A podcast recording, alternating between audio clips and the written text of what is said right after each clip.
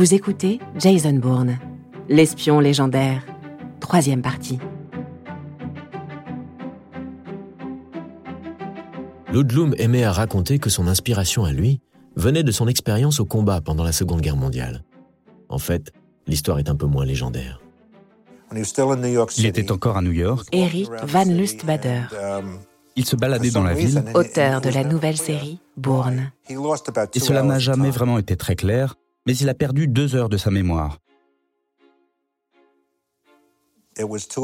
Il était deux heures et juste après, il était quatre heures. Il était stupéfait.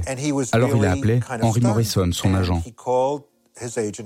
Ce dont je me rappelle, c'est que Henry Morrison, ancien agent de Robert Ludlum. Ludlum aimait boire. Et il y a une fois où il a un peu forcé.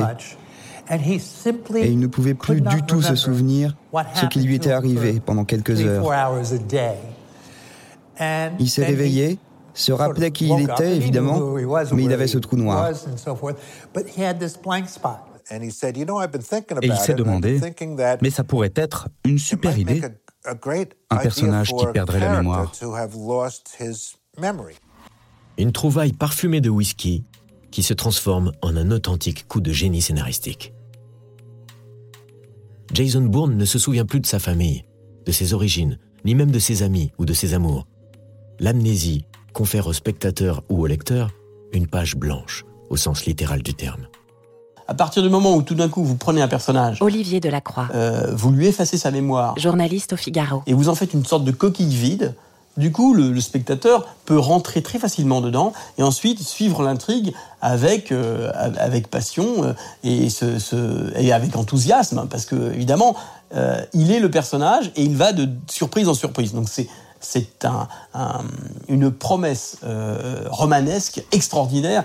Cette amnésie permet aux spectateurs Yvonique de Noël, et aux lecteurs d'accompagner Jason Bourne dans la quête de son identité. auteur spécialiste de la CIA. Donc nous sommes au même niveau d'information que lui, alors que dans la plupart des cas, le héros d'espionnage est un héros qui est déjà omniscient et nous, on arrive derrière et on essaye d'intégrer l'information. Là, on apprend en même temps que Jason Bourne et effectivement, du coup, on est extrêmement proche de lui.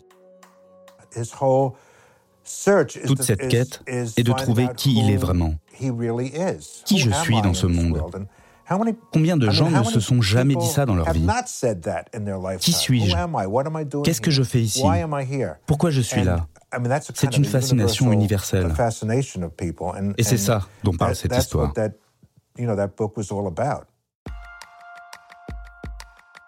Le film donne parfois l'impression d'assister à une psychanalyse à suspense, comme dans cette fameuse scène qui navigue entre Freud et Sherlock Holmes. Il y a six voitures garées sur le parking. Je peux te filer leurs numéros sans les regarder. C'est une gauchère qui est venue nous servir. Et le gars sur le tabouret au comptoir a déjà sifflé deux verres, pèse 112 kilos et sait se défendre. Comment je peux savoir tout ça? Sans savoir qui je suis. Il y a certains moments dans l'intrigue qui étaient des étapes importantes, Doug Liman, des instants qui définissent complètement le personnage. réalisateur de La mémoire dans la peau. Et l'un de ces moments était cette scène dans le café avec Marie. Il lui dit qu'elle est la seule personne qu'il connaît.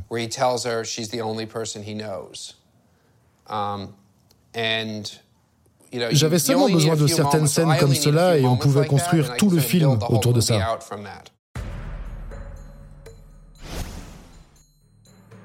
Si dans la vie réelle, une perte de mémoire de ce genre est souvent très brève, il n'empêche que l'amnésie à la bourne est tout de même assez réaliste. Sébastien Dieguez est chercheur en neurosciences cognitives à l'Université de Fribourg. Des amnésies très, très brèves ce genre-là, euh, on appelle ça des, accidents ischémiques transitoires. Pour faire bref, en gros, vous avez, euh, pour des raisons quelconques, vous avez moins de sang qui va au cerveau, qui induit euh, une perte de mémoire, souvent assez spectaculaire. Quoi. Ces gens, ils se retrouvent au milieu de leurs amis et ils savent pas ce qu'ils font là. Quoi. Ils savent pas qui sont ces gens. Euh, euh, on avait vu une fois à, l'hôpital euh, quelqu'un qui, à qui ça arrivait pendant son anniversaire, quoi. Peut-être sous le coup de l'émotion comme ça. Euh, type s'est retrouvé au milieu de ses amis qui lui chantaient joyeux anniversaire. Euh, et, et d'un seul coup, il savait pas ce qu'il faisait là, il savait pas qui étaient ces gens, et il a été pris de panique, quoi. Pour autant, les amnésiques gardent la plupart du temps certains souvenirs. comme Jason Bourne, qui ne se rappelle pas d'où il vient, mais se souvient de sa langue natale, ou bien des gestes du quotidien, comme simplement ouvrir une porte. C'est ce qu'on appelle la mémoire sémantique. Y a tout un registre euh, de, souvenirs qui, est une sorte de dictionnaire mental. Ça, c'est toutes vos connaissances générales, euh, les capitales des pays, les informations euh, géographiques, le, nom des animaux, des choses comme ça, qui sont des, souvenirs que vous avez automatisés, enregistrés, parce que vous vous rappelez plus du moment où vous avez appris que le tigre a des rayures ou que Paris est la capitale de la France. Euh, la plupart des gens se, se, rappellent plus où ils ont obtenu cette information, mais ils l'ont. Ça, c'est souvent préservé dans l'amnésie. Le spectateur découvre au fil de la trilogie que Jason Bourne est un super agent qui a subi un entraînement expérimental, une programmation neurologique qui lui confère des dons hors du commun. Des talents déconcertants qui surgissent chez le héros sans prévenir. Comme dans cette scène où il se met subitement à parler allemand. Zeigen Sie mir Ihren Ausweis. I don't have any papers. I lost meine Papiere. Ich habe sie verloren.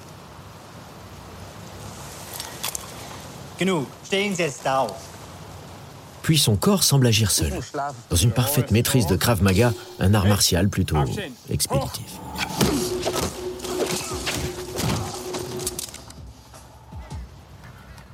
Il est tellement stupéfait uh, par ses propres capacités Eric Van Lustbader qu'on le comprend complètement. C'est tellement choquant pour lui quand il se rend compte de ça. Ça, c'est encore un autre type de mémoire qu'on appelle mémoire euh, procédurale, euh, qui sont tout ce qui est pénible à apprendre, apprendre à jouer d'un instrument, euh, apprendre à, faire telle ou telle recette, apprendre à conduire, apprendre à faire du vélo. c'est pénible au début, mais vous finissez par l'automatiser et ça devient comme une seconde nature. Les talents d'espion qui révèlent, au fil de la trilogie, un sinistre passé. Avant de perdre la mémoire, Jason Bourne était une machine à tuer, créée par la CIA pour des missions illégales. Mentalement, c'est un problème à chaque fois qu'il est bon pour tuer quelqu'un.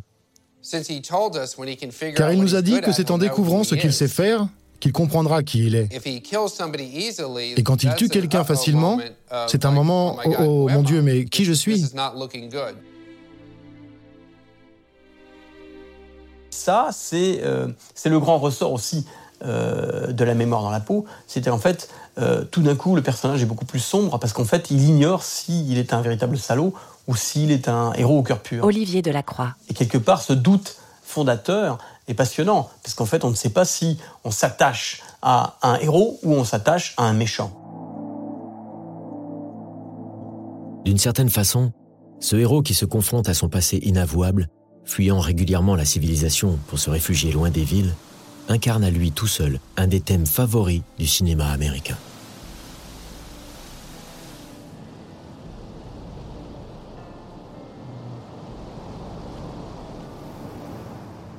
C'est le thème de la seconde chance et c'est le thème de la rédemption.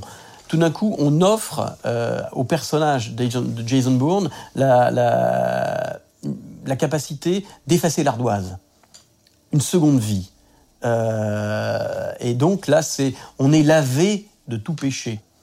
C'est aussi un des attraits du personnage, euh, c'est dans sa charte euh, et dans son ADN le fait que il a envie d'une renaissance et cette renaissance passe par la rédemption, par le fait de voilà, j'efface l'ardoise, je suis un autre homme, je redémarre à zéro.